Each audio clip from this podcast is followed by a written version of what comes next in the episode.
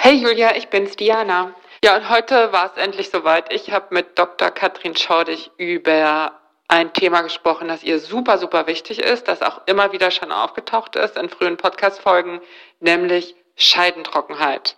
Und wenn du jetzt denkst, das betrifft mich nicht, muss ich dir leider sagen, noch nicht, weil streng genommen betrifft es irgendwann jede Frau. Leider wahr.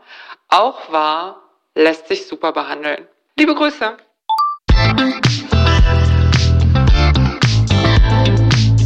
Willkommen zu einer neuen Folge von Meno an mich. Denn dieser Podcast ist für euch, liebe gereifte und interessierte Frauen dieses Landes. Jede Woche sprechen wir mit spannenden Frauen und empowern euch mit Wissen und Inspiration. Wir, das sind Diana Helfrich und Julia Schmidt-Jorzig aus der Brigitte Woman Redaktion. Heute spricht Diana mit Dr. Katrin Schaudig. Sie könnte man als die derzeitige Mrs. Menopause im deutschsprachigen Raum bezeichnen, denn sie ist die amtierende Präsidentin der Deutschen Menopausegesellschaft. Die Gynäkologin hat zusammen mit Dr. Anneliese Schwenkhagen eine Praxis mit dem Schwerpunkt Hormone in Hamburg. Ich freue mich sehr, dass Sie da sind, liebe Frau Dr. Schaudig. Hallo, freue mich sehr, dass ich über mein nicht Lieblingsthema, aber für ein mir am Herzen liegendes Thema sprechen kann. Wir haben es ja schon ein paar Mal angekündigt in früheren Folgen und heute ist es endlich soweit.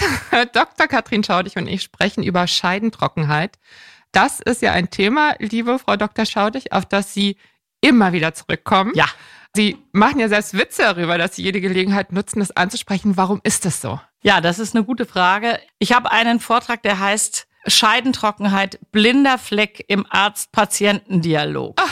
Und, ähm, und das ist tatsächlich so ein blinder Fleck und deswegen ist es mir auch so wichtig.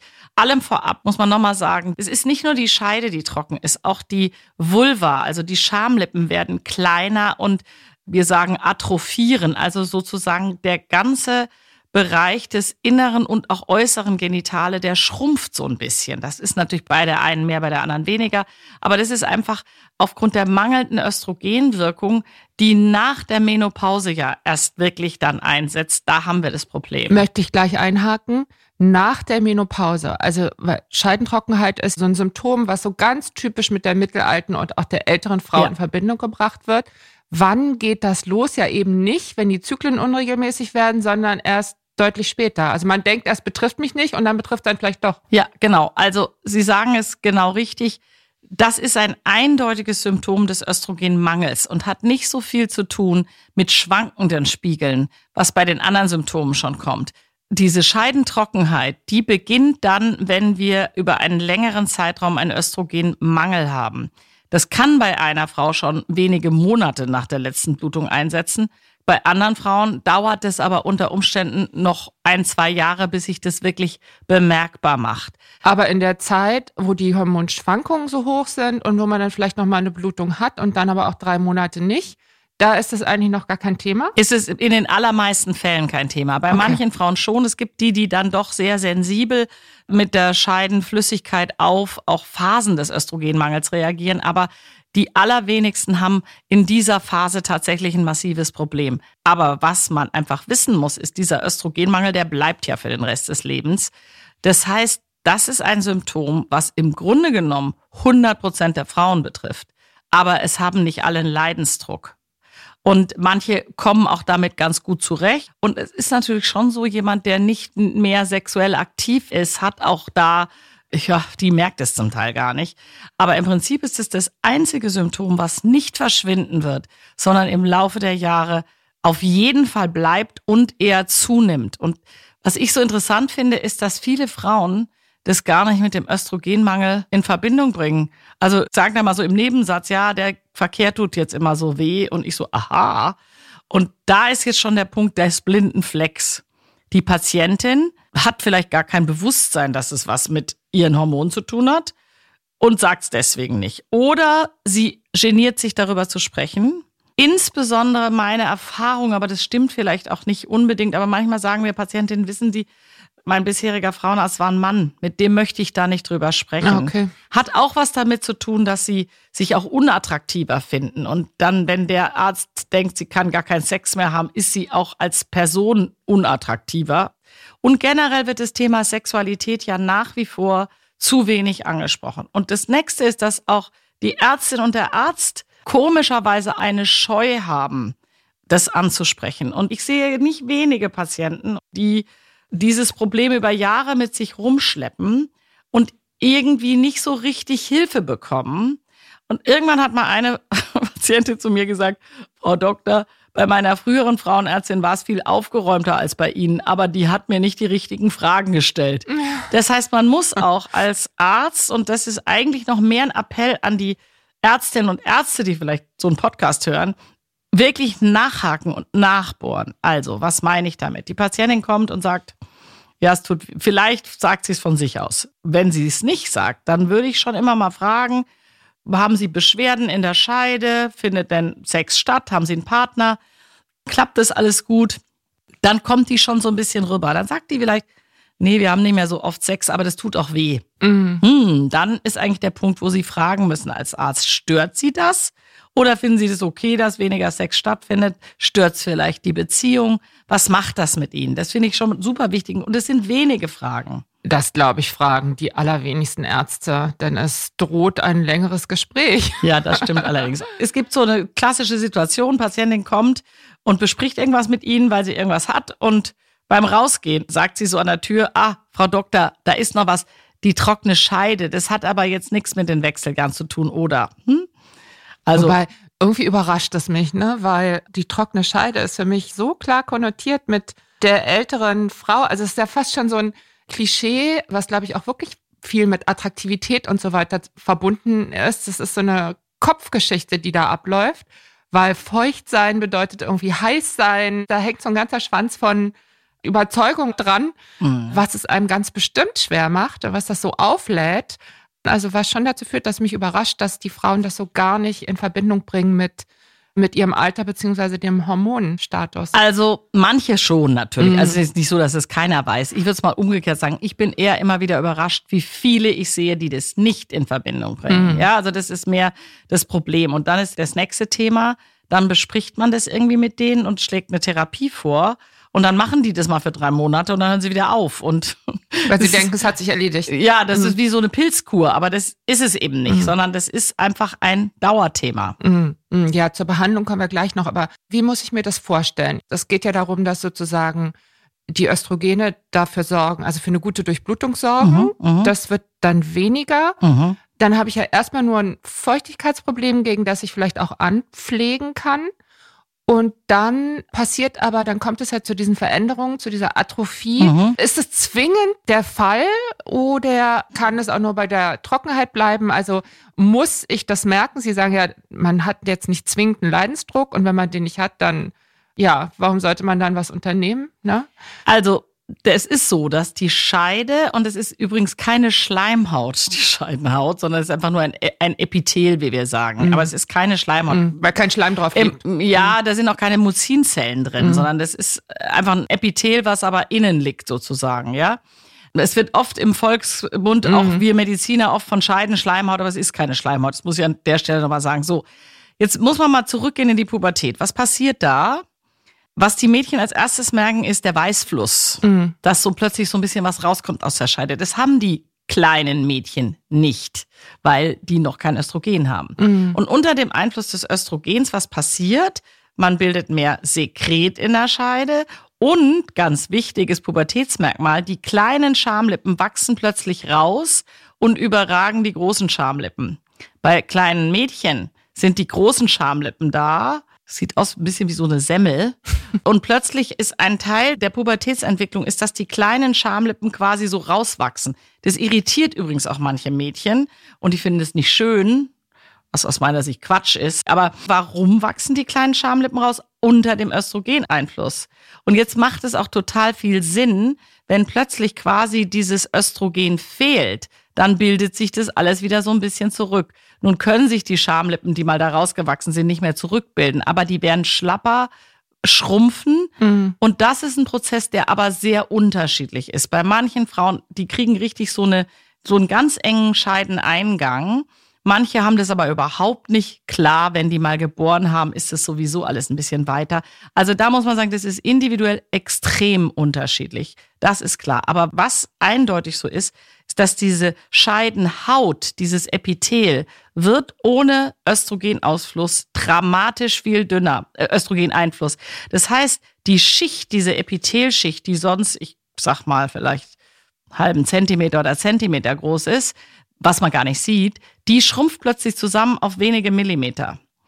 Und das kann man im Gewebeschnitt histologisch genau gut sehen. Und wenn man das mal gesehen hat, dann kapiert man, was da los ist. Also das heißt, diese oberflächlichen Zellen, die sonst so ein richtiges dickes Polster sind, die schrumpfen in sich zusammen. Da ist auch weniger Glykogen dann da. Und dieses Glykogen, was diese Zellen bilden, ist der Nährboden für die Milchsäurebakterien ah, in der okay. Scheide. Diese Milchsäurebakterien, wir nennen sie Döderleinstäbchen, sind total wichtig, sind total wichtige und gute Bakterien und die produzieren Milchsäure. Deswegen ist der Scheiden-pH idealerweise bei 4,0, also, also, sauer. sauer. Mhm. Wenn jetzt dieses Vaginalepithel schrumpft und dünner wird, weniger Glykogen, dann haben diese Döderleinstäbchen plötzlich nichts mehr zu futtern. Und was passiert? Die Döderleinstäbchen verschwinden, der pH-Wert steigt und wird basischer. Er wird nicht voll basisch, aber er geht dann auf einen Wert von 5 5,5, 5,8. Das kann man auch gut messen. Da haben wir so Teststäbchen. Und jetzt passiert das nächste. Jetzt haben wir keine Döderleinstäbchen mehr. Und die bilden so eine natürliche Barriere und einen Schutz vor Infektionen. Die Bakterien von außen mögen das nämlich nicht, wenn es sauer ist. So, und jetzt haben wir das nächste Problem.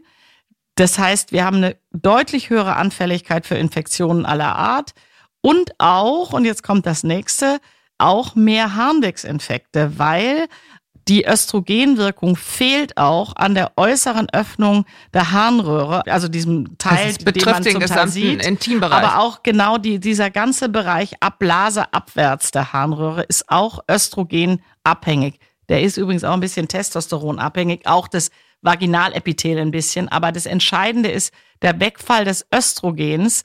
Der macht diese Haut so dünn und verändert den pH-Wert und auch natürlich dann den Ausfluss. Das heißt, die Frauen haben dann auch meistens kaum noch Ausfluss und gar keinen Ausfluss mehr.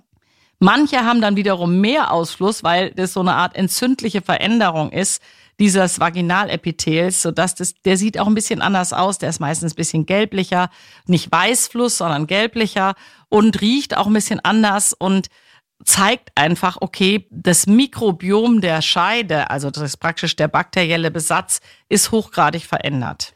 Also dann ist es im Grunde genommen überhaupt nicht richtig, das als trockene Scheide zu bezeichnen, weil es viel mehr ist, nämlich so ein Umbau. Es, ist es fühlt Umbau sich trocken an, und aber manchen, ein ja und bei manchen ist, fühlt sich gar nicht so trocken an, aber es stimmt irgendwie nicht so richtig. Vielleicht muss man eins sagen, weil Sie auch vorhin gesagt haben, wenn man die Feuchtigkeit bedeutet, heiß zu sein. mm. Also es gibt schon Frauen, die bei Erregung trotz dieses Umbaus dieses ganzen Bereiches noch genügend Flüssigkeit quasi produzieren. Also die produzieren Feuchtigkeit durch Erregung.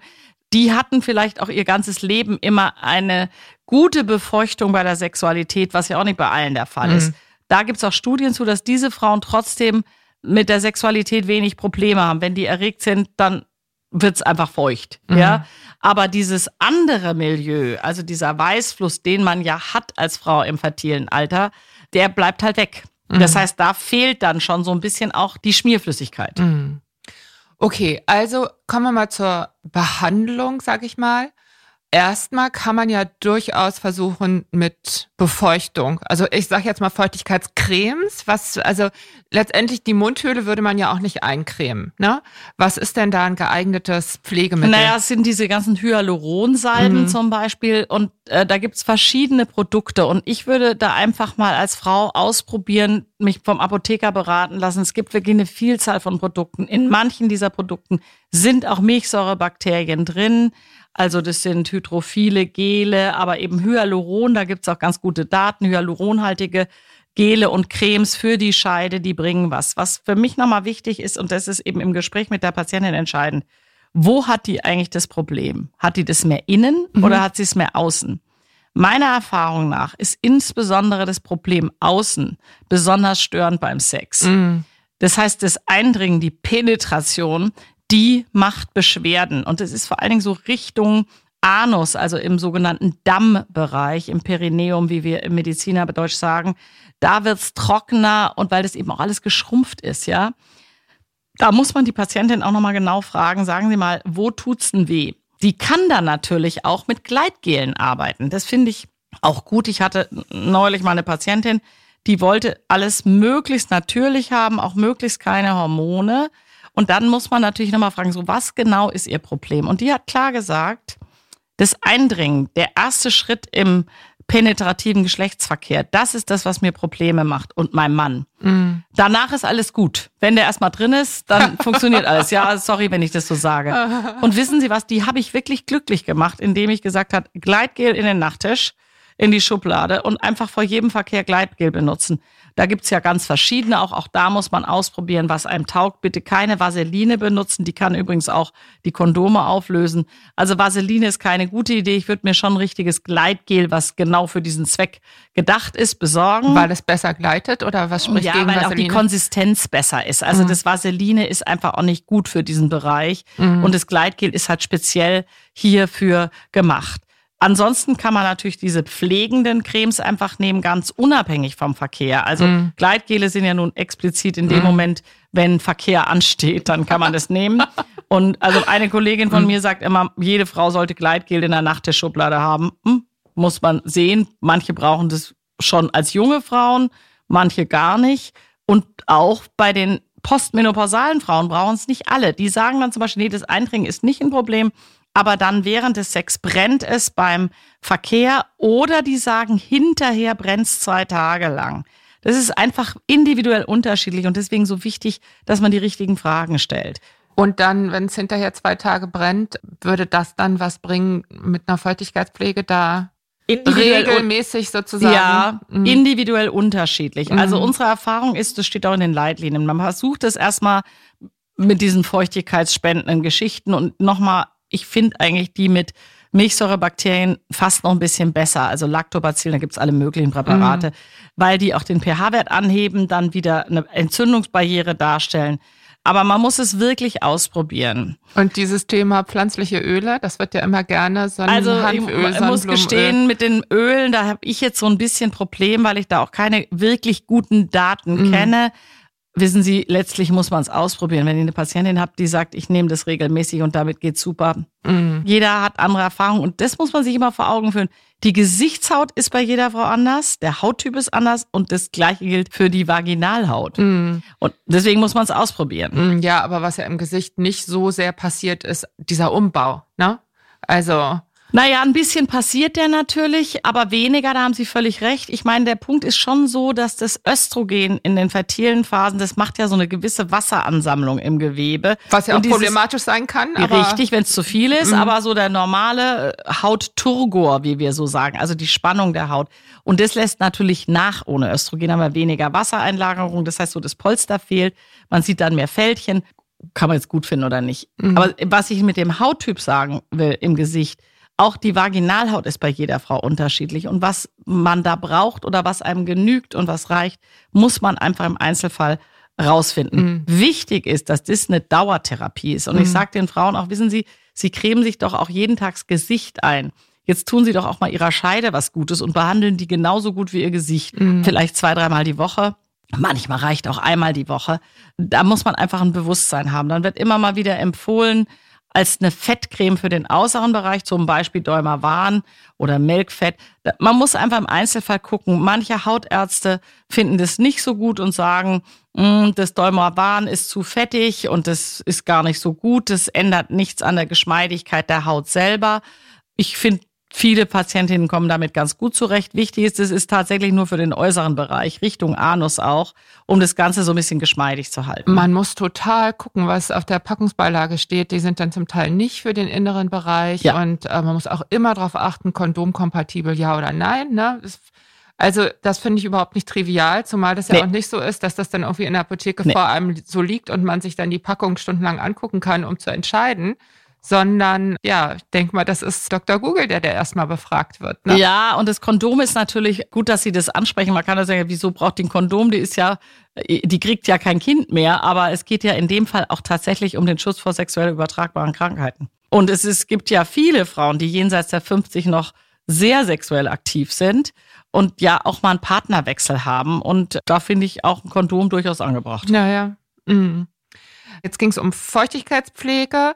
Wie oft kommt denn das dann überhaupt vor, dass jetzt wirklich eine Frau sich so verändert? Also diese verengte Vagina, das ist ja eine schreckliche Vorstellung, finde ich.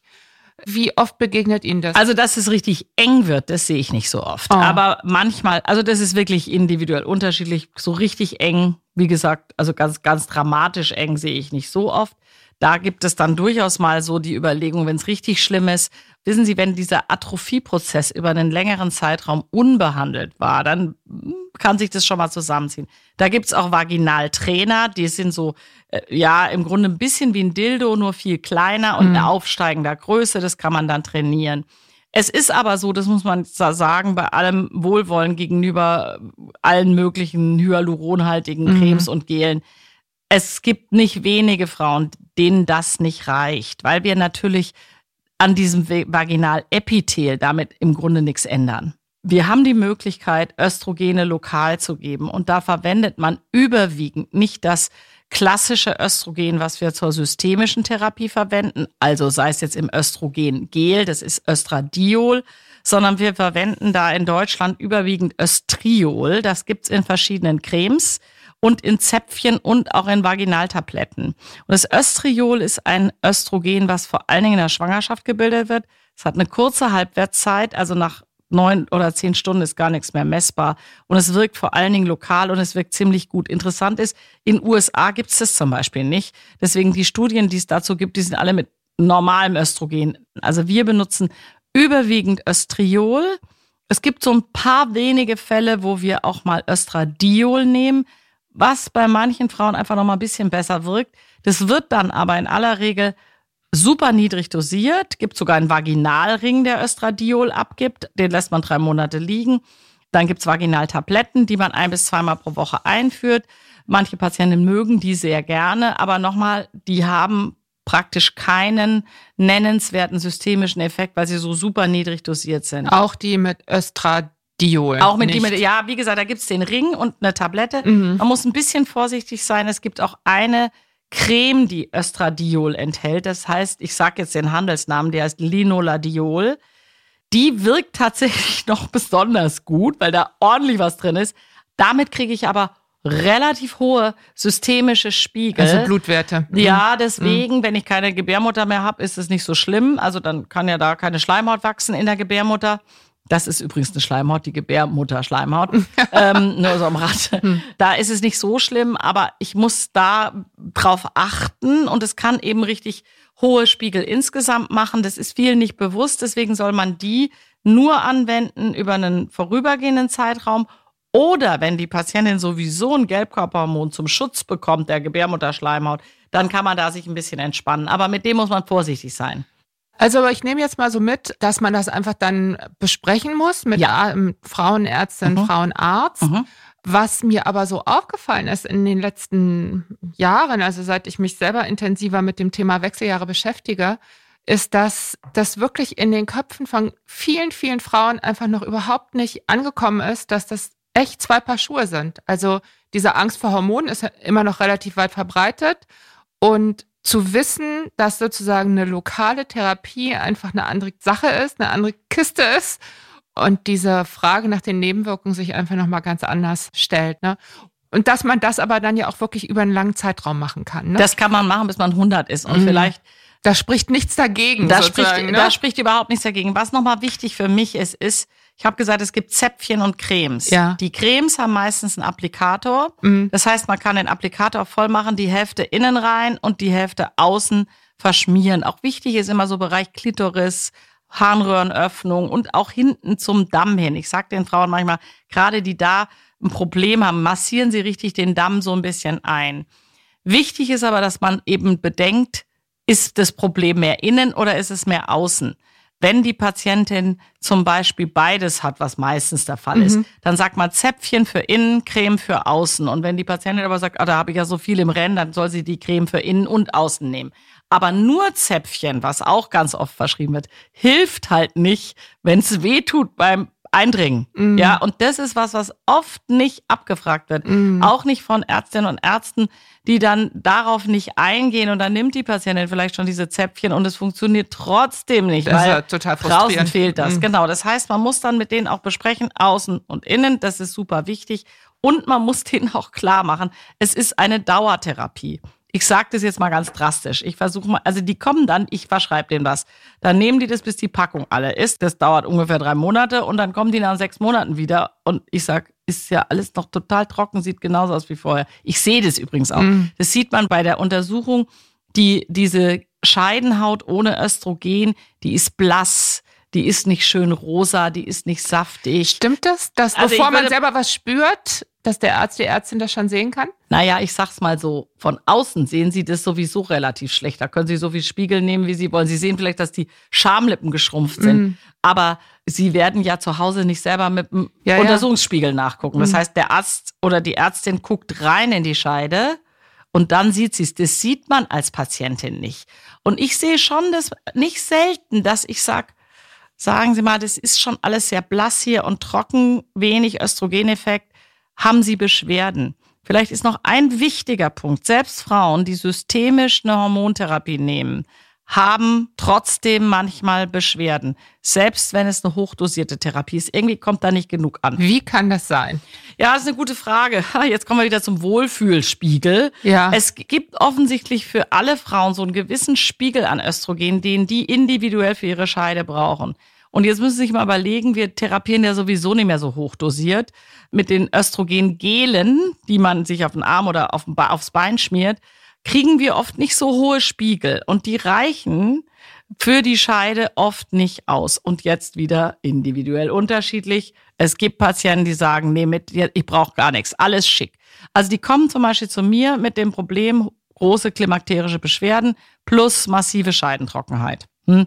Da kann ich mir überlegen, wir fangen erstmal mit dem einen an, aber bei manchen, wo der Leidensdruck so hoch ist, sage ich so, wir machen jetzt mal Paralleltherapie. Untenrum die Zäpfchen und die Creme, obenrum dann wie immer eine systemische Hormontherapie, wie auch immer ich die mache. Wenn die dann nach drei Monaten kommen, sagen so, Hitzeballon weg, ich schlaf super, meine Stimmung ist großartig, dann kann man mal sagen, ah, nehmen Sie es mal seltener. Dann geht die vielleicht auf einmal die Woche und dann sagt die vielleicht, ah, wissen Sie, ich brauche es gar nicht mehr. Vielleicht sagt sie aber, nee, ohne ist es schlechter. Und das sehe ich tatsächlich bei der Untersuchung. Das wird die Patientin selber nicht so gut sehen, weil ich gucke in die Scheide rein. Dann sage ich, ist gut Östrogen. Dann schreibe ich auch in meinem Befund, guter Östrogeneffekt. Das ist schön rosa, das ist saftig, das glänzt so ein bisschen, sieht einfach anders aus. Und ist auch robuster. Ne? Ist viel robuster und es ist tatsächlich so, Frau Helfrich, die Scheidenhaut, dieses Epithel wird wieder viel dicker. Mhm. Und das fand ich auch so interessant. Man soll ja diese Cremes am Anfang, ich glaube, täglich nehmen. Ja, zwei Wochen soll man es nehmen. Mhm. Und dass in dieser Zeit sozusagen wirklich so ein Aufbaueffekt stattfindet und danach nur noch zweimal Ein, in bis, Woche. ein bis zweimal pro Woche, ja. Ja. Mhm. Also, ja. Wichtig ist vielleicht, was ich auch ganz oft, wenn ich dran denke, sage ich es den Frauen auch, am Anfang kann es brennen, weil eben alles so ach, ja, wund und rau ist. Es liegt auch ein bisschen an der Salbengrundlage. Also es gibt auch Frauen, die mit ein und derselben Salbe immer ein bisschen Brennen haben. Aber ich sage denen dann am Anfang Nerven behalten, das wird besser. Die Scheide wird dann sozusagen ein bisschen robuster.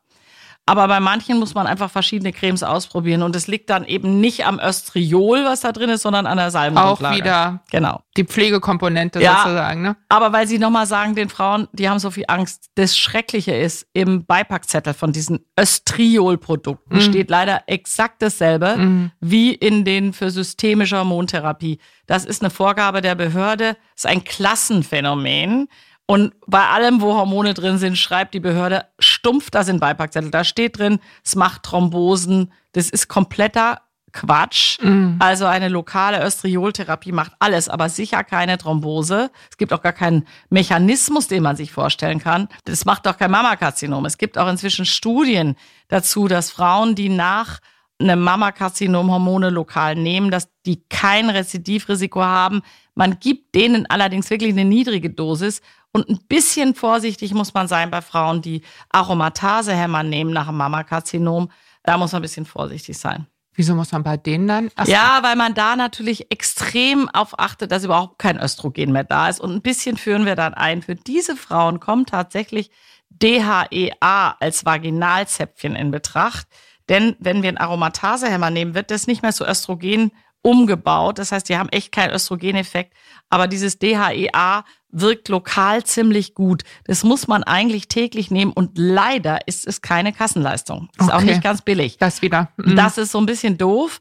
Ich habe aber Patienten, die sagen, das ist mir völlig egal. Ich nehme das, weil das hilft mir total gut. Mhm. Ist auch nochmal übrigens eine Methode. Auch das ist, wissen Sie, selbst mit allem Wissen und Kenntnis ist es manchmal ein schwieriges Thema. Wir hatten eine Geschichte in der Brigitte Brummen von einer Frau mit einer Leidensgeschichte, also grauenvoll, was sie erlebt hat.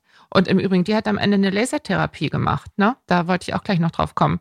Oder ich frage mal anders. Was machen Frauen, die eine Östrogenbehandlung haben und die trotzdem einfach weiterhin dieses Problem haben? Naja, die Frauen, die sehe ich zum Teil. Also ganz oft ist es nicht hoch genug dosiert lokal. Also wir haben ja mehrere Dosierungen mhm. fürs Lokale.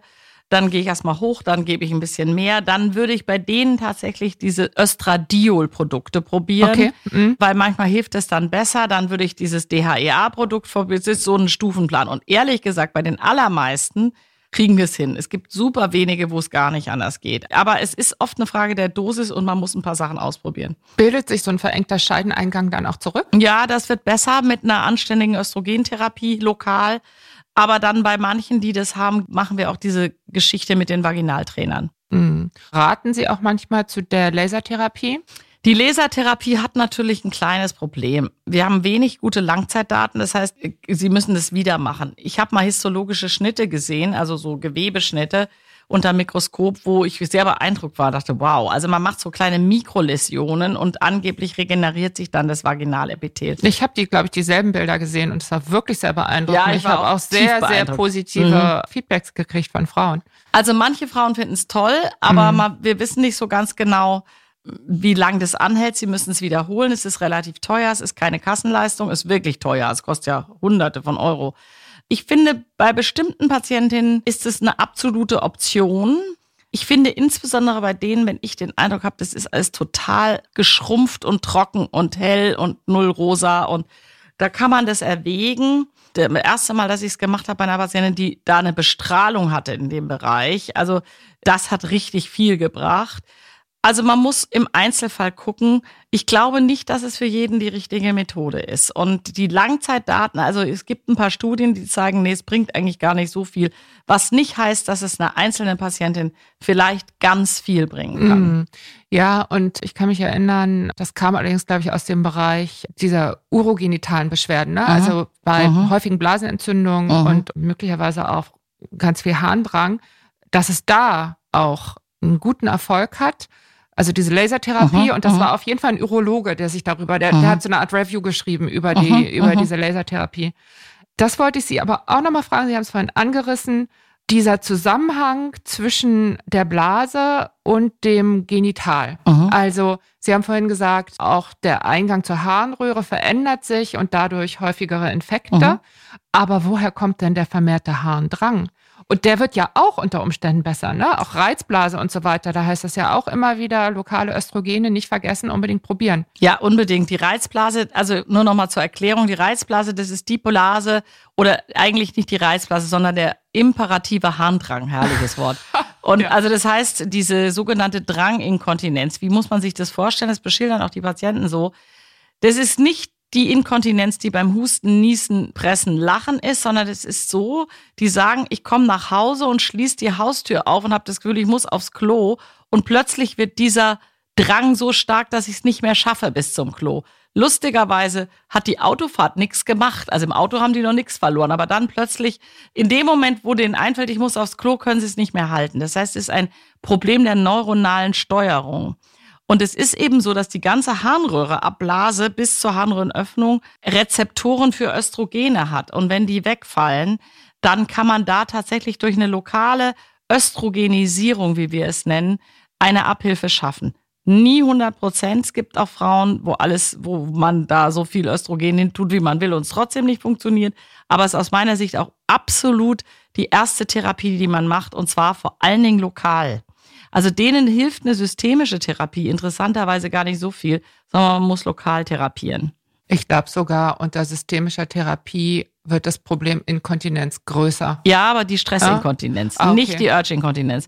Und die Stressinkontinenz, da weiß man nicht so genau, warum das so ist. Das war in dieser großen WHI-Studie, hatten die Frauen mehr Stressinkontinenz. Ich habe dann so ganz banal gedacht, wenn die Östrogene nehmen, wird der Uterus mehr durchblutet und schwerer und drückt mehr nach unten. Aber das ist eine, eine ich würde mal sagen, so eine Hausfrauenthese von mir. Ah, Das weiß ich nicht. Aber es ist tatsächlich so, dass die Stressinkontinenz da mehr wurde. Mhm. Und das ist doch eigentlich irre. Ne? Man nimmt Östrogene, wenn man sie schluckt, muss man mit mehr Inkontinenz rechnen. Wenn man sie cremt, darf man mit weniger Inkontinenz rechnen. Das versteht doch kein Mensch, oder? Das, ja, ja, es ist eigentlich. also Nein, Sie muss- haben ja eben eine These geliefert. ne? Ja, Wie die es- Stressinkontinenz ist ein rein mechanisches Problem. Das ist dieses Husten, Das ist so Husten. Niesen, Pressen, da muss man ganz viel Beckenbodengymnastik machen, Mhm. da gibt's auch entsprechende Übungen, vielleicht muss man sich operieren lassen.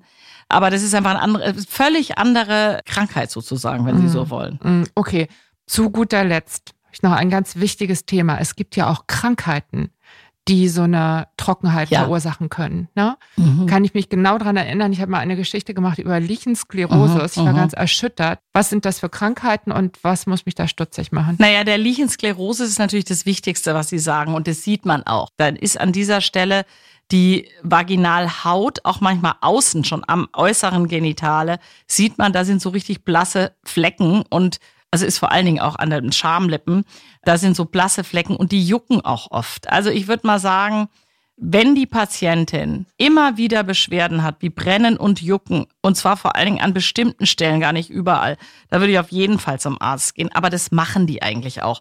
Wissen Sie, wenn eine Frau Beschwerden hat, dann geht sie normalerweise zum Doktor und der guckt sich das an. Und da gibt's ja spezielle Sprechstunden für Dysplasie-Sprechstunden. Ich mache das auch nicht. Ich schicke die dann weg. Ich gucke mir das an, sage, das ist eine Stelle, dann macht der Doktor oder die Doktorin vielleicht eine Biopsie, guckt sich das an. Man muss dann auch immer aufpassen. Es können auch mal Vorstufen von Krebs sein. Da gibt's also verschiedenste Erkrankungen, die da sein können. Da muss man doch mal auch mit dem Mikroskop da drauf gucken. Also es ist wie ein Fernrohr, womit sie auf das Epithel der Schamlippen gucken. Machen vielleicht eine Biopsie. Das wird mit Cortison behandelt, dann geht es auch wunderbar weg und dann macht man so eine Erhaltungsdosis also man behandelt nicht ewig mit Cortison und dann auch mit Östriol wieder. Also das hilft schon auch. Mm. Aber die Patienten haben eigentlich Beschwerden. Mm. Aber so richtig gut scheint es für die nicht zu laufen, weil ich meine, es waren sechs oder acht Jahre, die es im Schnitt braucht, bis man eine Diagnose kriegt. Ja, dann Ja. es ist eben wieder das nicht genau hingucken, nicht genau nachfragen. Mm. Und aber auch da vielleicht ja wieder eine gewisse Scham ist da ja, Ja. offenbar. Also Ja. bei allem, was mit Trockenheit zu tun hat, mit Beschwerden überhaupt, Unbehagen im Intimbereich. Ja. Man redet nicht gern drüber. Man redet nicht gern drüber und da müssen sowohl die Patientinnen als auch die ÄrztInnen Mhm. eine Schwelle überspringen. Mm. Fragen kann nicht schaden. Fragen kann nicht schaden. Okay, wir haben jetzt, glaube ich, über eine halbe Stunde drüber geredet. Deswegen wir sehen auf damit. ähm, ich danke Ihnen sehr herzlich, dass Sie da waren und freue mich jetzt schon auf die nächste Folge. Was haben wir? Ach so, wir wollten auch noch mal über Hormone und Körpergewicht sprechen. Ja. Da machen wir jetzt mal die Mikros aus und reden noch mal kurz darüber, was das im Detail sein könnte. Ja. Also, tschüss, vielen Dank fürs Zuhören und auf Wiedersehen, liebe Frau Dr. Schaude. Ja, tschüss, Frau Helfrich. Tschüss. Vielen Dank auch. Und euch vielen Dank fürs Zuhören. Wir freuen uns über Post von euch an podcast.brigitte.de. Schreibt uns, was euch berührt, entsetzt, freut und bewegt oder einfach so, um uns Feedback für den Podcast zu geben. Auch wenn ihr uns eure Geschichte erzählen wollt, gerne eine Mail an podcast.brigitte.de. Wir freuen uns darauf. Und bitte bewertet uns auf den Plattformen, verteilt Sternchen und am besten schreibt was, das hilft uns, dass wir weitermachen können mit Meno an mich. In diesem Sinne, viele Grüße aus der Mitte des Lebens. In der nächsten Folge ist Julia Schmidt-Jorzig wieder dran, eure Diana Helfrich.